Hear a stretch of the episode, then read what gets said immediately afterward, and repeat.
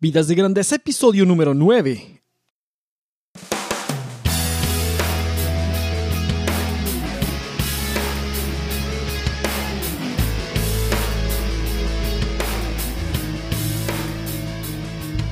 Bienvenidos a Vidas de Grandeza, donde nuestra misión es brindarte la inspiración, claridad y ánimo necesarios para trabajar con propósito y vivir con pasión. Y ahora con ustedes, Enrique Guajardo. Hola, ¿qué tal Nación de Grandeza? Mi nombre es Enrique Guajardo y esto es Vidas de Grandeza, el podcast dedicado a ayudarte a vivir y trabajar a nivel extraordinario. Seas profesionista o empresario recién graduado o con muchos años de experiencia, en una posición de liderazgo o aspirando a ser un líder, siempre hay algo que todos podemos hacer para llevar nuestro trabajo y nuestra vida al siguiente nivel. Te mando un saludo donde quiera que te encuentres escuchando este episodio. Espero que sea de mucha ayuda este material y que te ayude a descubrir y capitalizar tus talentos. En este episodio vamos a platicar de cómo descubrir, cómo identificar, cómo capitalizar los talentos personales y también poder ayudar a los demás a hacerlo. Esta es una habilidad clave de un líder porque no solo sabrá cómo ubicarse en su punto de máxima contribución y poder apalancar sus talentos, sino que también podrá ayudar a los demás a lograrlo, creando equipos de trabajo muy eficientes y creando ambientes de trabajo y de negocios muy saludables. El no tener una idea clara de nuestras fortalezas nos pone en situaciones donde podríamos estar operando en base de nuestras debilidades. Y esto va a resultar casi siempre, si no es que siempre, en frustración y desánimo. Pienso en situaciones en las que alguien pierde su empleo, o ya está harto de las políticas o condiciones de trabajo actual. Alguien que quiere independizarse o alguien que quiere trabajar desde su casa, o simplemente quiere obtener mejores resultados en su vida en general. ¿Qué se hace en ese caso? ¿Por dónde se empieza? Bueno, pues esto es lo que vamos a hablar en este episodio, cómo poder apalancarnos de nuestros talentos para no estar pensando, bueno, ¿y ahora qué hago? Ahora, ¿qué alternativa tomo si estoy en, esta, en alguna de estas situaciones como las que mencioné? ¿Dónde empiezo si quiero hacer un cambio en mi carrera? ¿Dónde, dónde es el punto de inicio? En muchos artículos, sitios de internet y publicaciones se ha hablado del talento hasta el extremo. Y cómo ubicar nuestros talentos, y se podría decir que el tema ya está saturado. Sin embargo, día tras día podemos ver cómo este principio de los talentos, que vamos a hablar aquí, eh, es pasado por alto o es violado en lugares de trabajo, en organizaciones, en quien quiere emprender un negocio se va a lanzar un nuevo proyecto. Aunque hay mucho material sobre los talentos y sobre las habilidades, cómo identificarlas y cómo desarrollarlas, nadie lo está leyendo o nadie lo está escuchando o nadie se está percatando porque día tras día, situación tras situación, yo puedo percatarme de cómo alguien inicia algo o está enfocado en algo para lo cual no tiene habilidad, talento, ni siquiera experiencia. Todos, sin excepción, todos tenemos talentos. Y el indicador de que un talento está en uso es precisamente el gozo de utilizarlo. O sea, nadie que esté utilizando un talento lo hace a cuesta arriba o a regañadientas. Sí, o sea, cuando uno está usando el talento, puede identificar uno cómo está siendo útil para los demás al aplicar ese talento. No ha existido profesión, empresa, negocio, gobierno alguno que en realidad, digo en realidad, haya podido garantizar, ¿sí? haya podido garantizar estabilidad económica o laboral a nadie. ¿Por qué digo esto? Porque son principalmente los factores que están fuera del control de empresas, negocios y gobiernos los que son causantes de inestabilidad laboral y económica en, la mayor parte de los casos. Ni las mejores empresas, ni los negocios más exitosos o los gobiernos mejor administrados del mundo pueden garantizar estabilidad laboral y económica. ¿Por qué traigo esto al tema de los talentos? Precisamente porque uno de los problemas más apremiantes es este, la estabilidad laboral, la estabilidad económica, el trabajo es uno de los grandes problemas que tenemos. Y en este podcast hablamos mucho de vida y de trabajo porque la verdad es que están conectados. Entonces, los talentos vienen a ser una herramienta indispensable para resolver este tipo de temas, para resolver este problema como el del trabajo. Pero no solo eso, sino va más allá, cuando alguien está haciendo un proyecto personal. Cuando alguien quiere emprender algo, no tiene que ser un negocio. Estás emprendiendo cuando em, empiezas el proyecto personal de tener un mejor estilo de vida. Estás emprendiendo cuando decides hacer una obra de beneficencia. ¿Sí? O estás emprendiendo cuando estás decidiendo por tu cuenta tomar decisiones independientes de lo que los demás puedan decir o pensar o hacer. Estás emprendiendo. Y cuando uno quiere emprender algo, lo que sea, necesita talentos. Y ¿sabes qué? La buena noticia es que todos los tenemos.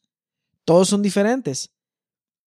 Y no hay que preocuparse porque alguien piense, bueno, híjole, a lo mejor tengo un talento que no me va a gustar usar. Es, es casi imposible, eso es imposible, la verdad. Si tienes un talento, automáticamente te va a encantar usarlo. Por eso es un talento. Tú y yo tenemos un perfil personal y un cuadro de talentos que es único, que nos han sido dados para que sean capitalizados, pero se tienen que descubrir. Vamos a decir, si tú tienes un talento para hacer manualidades, ten por seguro que alguien no lo tiene. Yo, por ejemplo, no tengo talento absoluto para hacer ningún trabajo manual.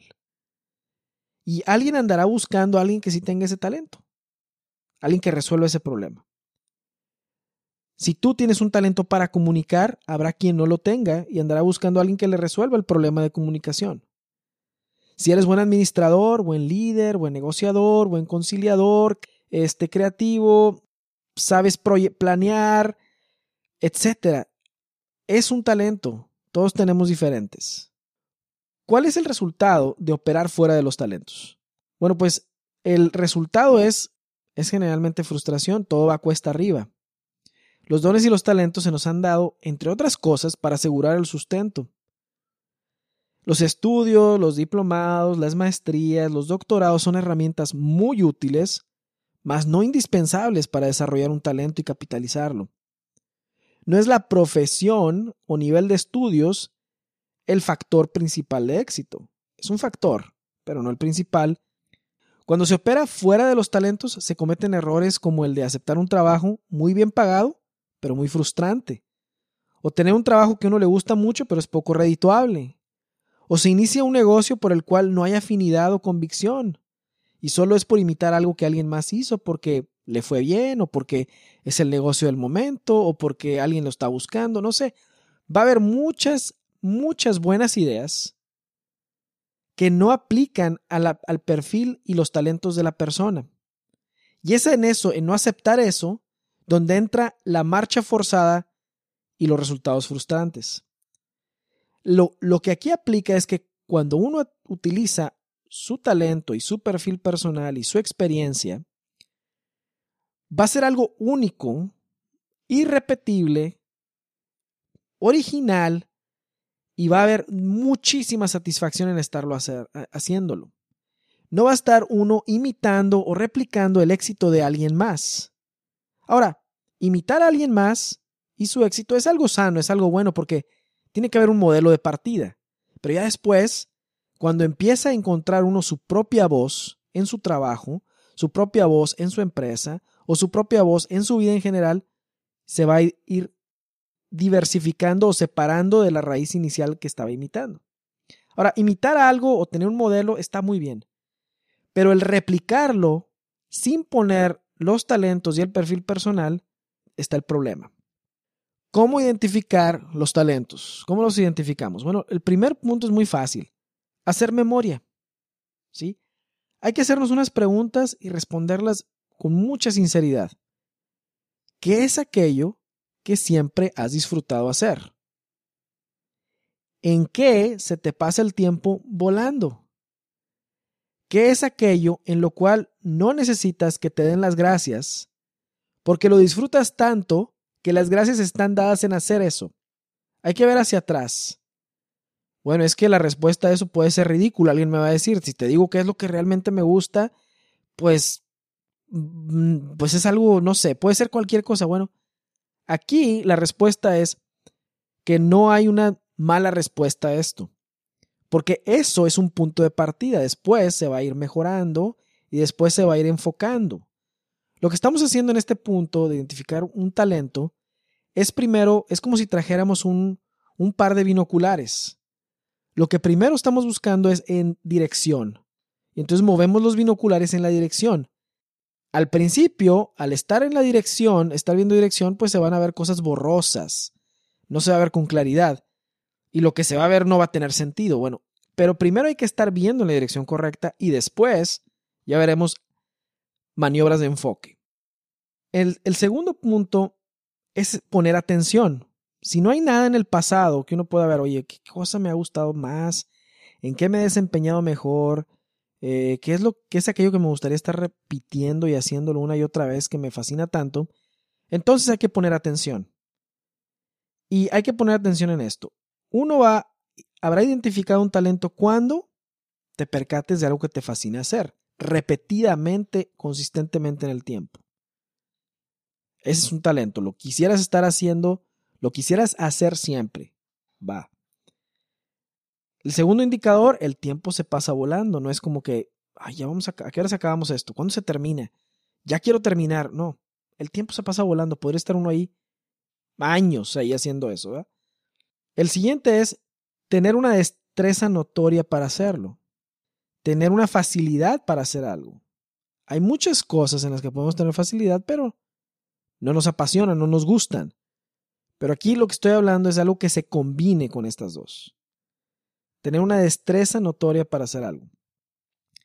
El siguiente indicador es que al estar usando esta destreza o este talento, se resuelve un problema específico.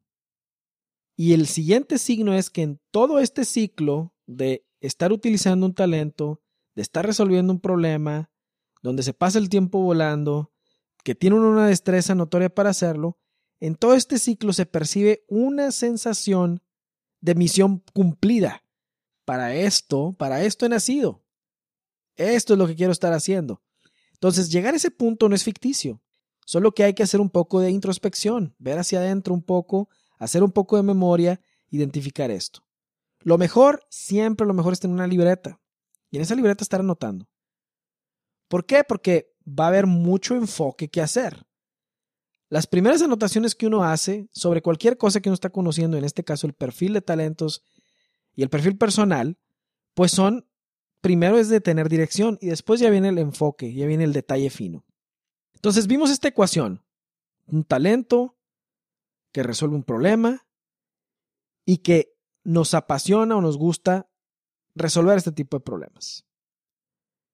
Entonces, identificar los talentos es solo la primera parte de esta ecuación. La segunda parte de, un talento, como ya lo hemos dicho, es que solucione un problema específico. Y la tercera parte es que solucionar ese problema específico nos apasione, sea una causa que nos mueva, que nos motive. Y es en la intersección de estos tres puntos, el talento, resolver un problema y pasión por la solución, donde se encuentra el punto de máxima contribución de cada persona. Vas a encontrar mucha información por ahí donde te dicen que debe haber más cosas que se conecten o intersecten para encontrar el punto óptimo de trabajo. Pero en realidad es muy simple. Tienes talento, resuelves un problema, tienes pasión por resolverlo. Ahora, el que un talento no se perciba no quiere decir que no exista o no se tenga. Muchas veces la sola inquietud por desarrollar una habilidad o un talento es la manifestación en bruto de ese talento. Tener hobbies es una cosa muy sana, es necesaria para el desarrollo personal. el hobby es algo que se hace por diversión y puede o no resolver un problema. El hobby resuelve principalmente un solo problema y lo resuelve para el que lo practica. Resuelve el problema de ah, relajarse, divertirse, expresarse. Pero eso es un hobby. Y está muy bien. Todos tenemos varios hobbies y está padrísimo. Pero cuando uno quiere resolver el problema, por ejemplo, de una situación de desempleo, o qué negocio empezar, o cómo poder ver de qué manera puedo ayudar mejor a los demás si vas a hacer una obra de beneficencia, pues lo que tienes que tener en cuenta es qué talento va a hacer eso, porque muchas veces veo que hay personas que están voluntarias, que están entregando su tiempo de manera voluntaria para hacer un servicio hacia los demás. pero lo único que ves son caras largas y frustración. Entonces, pues la verdad dices, bueno, ¿qué está pasando? ¿Qué no estás haciendo tu servicio gratuitamente? ¿Lo estás haciendo por gusto en, en estos casos? Pues la verdad es que alguien lo pueden hacer algo para lo cual no tiene ni la habilidad ni el talento ni la posibilidad de desarrollarlo. Porque vamos a hablar del desarrollo de los talentos. ¿Qué es lo que va a suceder en ese, en ese caso? Que aunque uno está dando de su tiempo y de su persona, está puesto en un área donde no puede contribuir. Y los, como seres humanos estamos diseñados para poder tener algo de retroalimentación de cómo contribuimos. Y eso hace un ciclo que es, oye, yo te ayudo, sé que te puedo ayudar muy bien en esto, y a ti te ayuda esto, y entonces es recíproco. ¿sí? Y entonces es un, es un ciclo bastante bueno y bastante saludable. Cuando uno está en un hobby, el hobby es algo muy personal. Pero cuando alguien quiere utilizar un talento para los puntos que ya dijimos, desarrollo profesional, desarrollo de negocios o para beneficiar una, una beneficencia a los demás, pues se tienen que aplicar y se tienen que identificar un talento que resuelva un problema a alguien más y que tenga uno pasión por resolver ese problema. La causa te tiene que mover. Y el que una causa le mueva a uno es también indicador de que hay un talento ahí dentro que está brincando por querer ser utilizado para, para esa causa y para resolver ese problema. Los talentos y las habilidades, identificarlos y construir sobre ellos nos ayudan también a vencer la rutina. En muchos momentos de nuestra vida vamos a llegar a un punto donde parece que estamos estancados. La rutina vuelve la vida monótona y aquí es donde hay que ver hacia adentro y poner en, y sacar los talentos y ponerlos en prácticas. No he conocido una persona que al usar una habilidad se sienta mal. Entonces, poder poner una habilidad en práctica rompe la rutina y la monotonía. La rutina y la monotonía en el trabajo, por ejemplo, vienen de estar operando algo que está por debajo de nuestra capacidad de manera repetida. O sea, ir a un cubículo y sentarse nada más analizar archivos de Excel o de Word o hacer presentaciones, pues puede estar muy bien, pero si tu habilidad y tu talento está por arriba de eso, vas a estar muy, muy aburrido o aburrida y con frustración. Sabes que de ahí viene la, bueno, la gente tiene tiempo para echar grilla, para contaminar y toxificar el ambiente de trabajo, viene de ahí. Viene de estar operando a un punto inferior o diferente a su capacidad real. Y estos errores se cometen hoy en día increíblemente en muchas empresas. Por más exámenes psicométricos, por más test que hagan, match que hagan, se pierde de vista esta ecuación de tres puntos. Talento, resolver un problema, pasión por la solución. Estas tres cosas, cuando esas tres están, es tan simple que no hay más test que hacer. Los talentos nos ayudan a vencer la rutina y utilizarlos. Muchas veces lo que pasa también en los ambientes, en estos ambientes de trabajo, es que buscamos estar en una zona de confort, debido a que se confunde la zona de confort con la zona de máxima contribución. La zona de máxima contribución no está libre de esfuerzo, no está libre de una sana tensión. Cuando uno sale de su zona de confort para hacer algo para lo cual no tiene o no ha desarrollado el talento, pues la experiencia es muy negativa. Y como resultado busca volver a la zona de confort, a lo predecible, para luego volver a aburrirse. Pero cuando uno sale de su zona de confort para estar en su zona de máxima contribución, donde utiliza un talento y una habilidad, el resultado no va a ser frustrante y no va a uno querer volver atrás a esa zona de confort predecible y aburrida. Ahora, ¿qué es lo que pasa? Si yo tengo un talento, una habilidad, wow, ya me saqué la lotería y me echo a dormir. No, para nada. Los talentos se necesitan desarrollar y se desarrollan con el hábito. Para que algo se vuelva segunda naturaleza en una persona, como parte de su DNA, hacerlo sin pensarlo requiere práctica, mucha práctica, repetirse y repetirse y repetirse. Aún los más talentosos deportistas tienen que practicar por muchas horas su oficio para poder dominarlo. Y lo mismo pasa en cualquier otra situación. Cuando tú ves a alguien que opera un nivel de rendimiento superior anotando y anotando y anotando muy buenos resultados siempre. No viene, no viene de que el talento simplemente salió. No viene simplemente de que sacó la lotería con, el, con, esa, con esa habilidad. Viene de estar desarrollando y trabajándolo por mucho tiempo, con mucho esfuerzo. Volviendo al ejemplo de los atletas, los atletas talentosos requieren una rutina para formar sus hábitos. Y esto les ayuda a poder capitalizar sus talentos. Algo que sucede es que hay diferentes puntos de partida en el desarrollo de un talento. Un punto de partida puede ser cuando la persona sabe acerca de esa habilidad o talento que tiene de antemano y lo ha sabido por mucho tiempo. ¿Por qué? Porque tiene cierta facilidad y predisposición. En este caso, desarrollar el talento va a ser un poco más sencillo porque ya hay un antecedente y por así decirlo, hay como una dosis precargada ya de ese talento. Pero en otros casos, el talento está oculto. Y su única manifestación es un gusto o inclinación por una actividad en la que se aplica ese talento o talentos. También operan en conjunto, no puede ser que, bueno, nomás tienes un talento y nomás eso, ¿verdad? Hay veces que la combinación de talentos hace la mezcla única. Entonces, no anda uno nomás buscando una cosa, anda buscando su mezcla de habilidades y talentos única.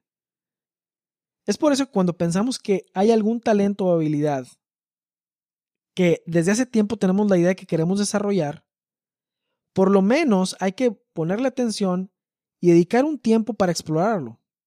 Vamos a decir que alguien tiene la inquietud por hacer arte. Siempre ha querido hacer arte, pero por, mucho, por muchas circunstancias no ha tenido tiempo. Pero sigue la inquietud y sigue la inquietud y sigue la inquietud. Entonces, un día la persona va y se compra un kit de pinturas para hacer cuadros y para hacer arte. Al estarlo haciendo puede descubrir una que le gusta, pero es difícil. ¿Qué quiere decir esto? El talento está ahí, pero se tiene que desarrollar. Segunda, puede pensar, no, no es lo que yo pensaba.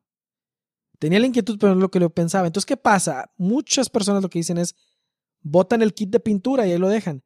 Pero lo que está sucediendo es que no es lo que yo pensaba, pero ¿Existirá alguna variante a eso que sea en realidad lo que sí pensaba? Voy a lo mismo, voy al mismo punto. El encontrar habilidades y talentos es una actividad iterativa. Quiere decir que no hay un home run, no, lo, no se va a hacer en un solo, en un solo hit. Va a requerir varios, varios intentos, varios acercamientos en diferentes ángulos para poder entonces detectar lo que realmente es. Y es un proceso iterativo. Pero algo estaba llamando que era, bueno, el kit de pintura. Pero si no es eso, ¿qué es? No sé, puede ser escultura, puede ser artes manuales, puede ser fotografía. Hay muchas variantes. El caso es caminar para descubrirlas. Bueno, ¿y qué tal si eso es nada más un hobby? Bueno, también en, en ese acercamiento se descubre porque hay quien pueda pensar, bueno, esto me fascina, pero solo lo quiero hacer para mí. Bueno, ese es un, es un resultado.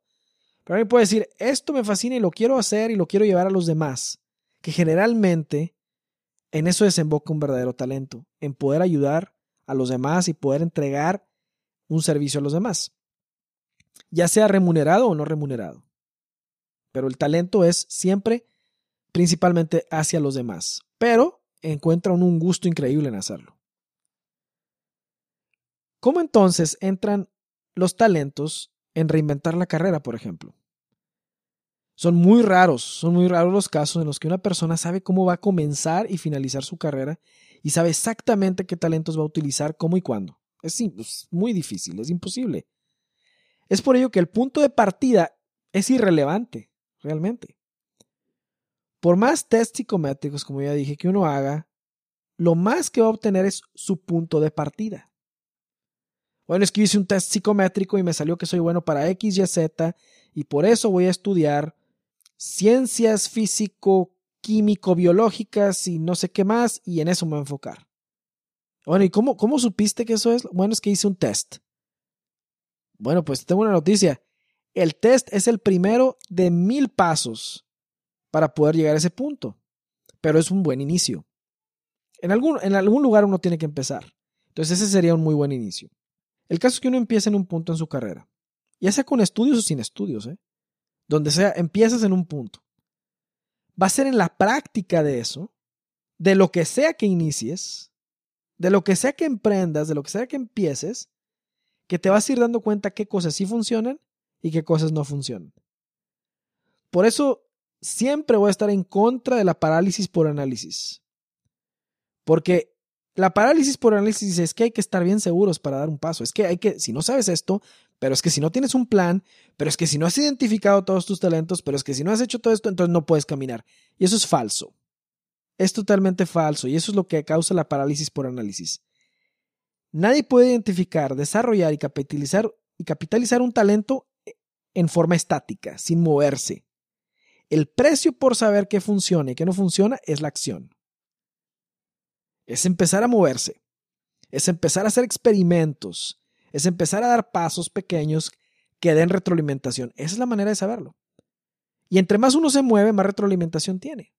Entonces, volviendo a mi ejemplo de la persona que le llamaba la inquietud el arte, siempre he tenido la inquietud de ser artista, pero no he podido por muchas circunstancias. Entonces, quiero ser artista y la verdad quisiera que mis cuadros estuvieran a la venta o que la gente los viera y, me los comprara, etcétera, y poder poner todo un establecimiento de arte, no sé, y va la idea, ¿no? Y va la idea, va la idea. Pero es que no tengo un plan, o no sé cómo empezar, o no sé si realmente tengo el talento, o no sé si realmente les va a gustar, no sé si realmente alguien quiere esto que yo pinto. Bueno, nada de eso se va a saber estando sentado pensándolo. Si alguien quiere saber sobre su talento, lo tiene que empezar a practicar. Entonces, es una manera de empezar a obtener retroalimentación. Hay que empezar a dar pasos para que esos pasos vayan arrojando datos. Y hay que dar pasos que son pasos que no son de mucho riesgo. Porque muchas veces el error es, bueno, si vamos a entrar en esto, vamos a entrarle en grande. Entonces, el, aquel que quería empezar o aquel o aquella que quería empezar a pintar sus cuadros, ya está pensando cuánto dinero va a necesitar para poder comprar una galería donde se exhiban sus cuadros o poner una tienda en cierto local comercial para que primero lo primero y el primer paso, y en esto no hay resultados instantáneos. El primer paso es agarrar un pincel, y pintura y tener un lienzo y empezar a trazar unas líneas. ¿Qué se siente? Y esto aplica en cualquier otra cosa, en cualquier cosa que uno vaya a emprender. ¿Qué se siente? ¿Cómo te sientes haciéndolo? Y sigues caminando y sigues caminando y sigues caminando y para cuando te des cuenta ya estás corriendo. Y está bien. Y para cuando te des cuenta ya estás corriendo en las grandes ligas. Entonces, el punto de partida es variable, pero en algún punto uno tiene que empezar.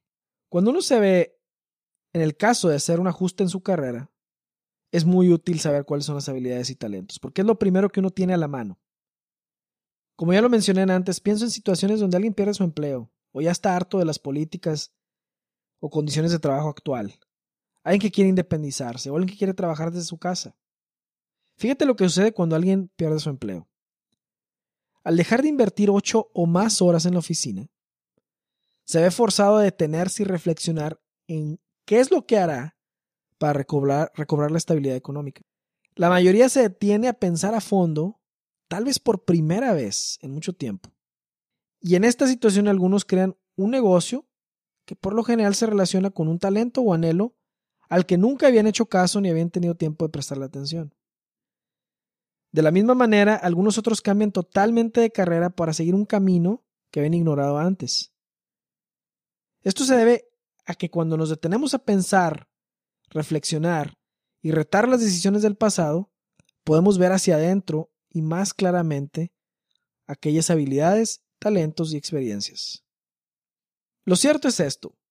Cuando alguien está haciendo algo que le produce frustración y va cuesta arriba, que no tiene interés y no le apasiona, y por más que se esfuerza lo desarrolla a nivel mediocre, eso no es un talento. Ni eso tampoco es lo que va a ayudar a que alguien pueda triunfar en alguna cosa que esté emprendiendo, que esté haciendo. Eso hay que dejar de hacerlo. Al usar un talento, la alegría y las gracias están dadas al ponerlo en práctica. Claro que juegan otras realidades que se tienen que integrar en esto. alguien le puede fascinar hablar en público, dar conferencias, pero este estilo de trabajo le puede llevar a estar constantemente viajando y estar alejado tal vez de su familia o de sus amigos o de poder hacer otras cosas en las que tiene interés. En este caso hay que buscar una variante del talento y una aplicación alternativa para ajustarlo al estilo de vida que uno desea. Con demasiada frecuencia lo hacemos al revés. Primero pensamos qué trabajo queremos tener, qué negocio queremos empezar, cómo quisiéramos que nos vieran y después con nuestra vida vemos cómo le hacemos para encajar en ese, en ese estilo. Pero no, debe ser al revés. Primero es, uno tiene que diseñar qué estilo de vida quiere vivir, o sea, qué quieres estar haciendo todos los días. ¿Quieres estar yendo en tu automóvil todos los días a un lugar a trabajar? ¿Quieres estar en un lugar por 8 o 9 horas trabajando? ¿Quieres tener más flexibilidad? ¿Te gusta la interacción con otras personas? ¿No te gusta la interacción con otras personas? ¿Te gusta trabajar en equipo? ¿Te gusta trabajar de manera independiente? O sea, todas esas cosas juegan, pero nadie las piensa. Porque le atribuimos a la situación de trabajo un nivel que no tiene. Todo se tiene que dejar por el trabajo, todo se tiene que sacrificar, no es cierto. No es cierto, no es así, porque si así fuera, nadie podría tener la libertad ni nadie tendría una libertad genuina. Y eso es mentira, todos tenemos libres. Primero viene el estilo de vida y después viene la alternativa y los ajustes al trabajo, no al revés. El punto aquí es que el estilo de vida se diseña antes que el trabajo o que la carrera. Pues muy bien, hemos llegado al final de este episodio. Te quiero invitar a suscribirte gratis a mi blog www.enrique.me para recibir mis publicaciones en la comunidad de tu correo electrónico en el momento que salen al aire. Además recibe gratis una guía práctica de productividad personal llamada Que cada minuto cuente 5 pasos para hacer más con menos. Te invito a conectarnos por Facebook o Twitter para continuar nuestra conversación. Muchas gracias por seguirme en este podcast y por escuchar este episodio. Espero que sea de mucha utilidad y hasta la próxima.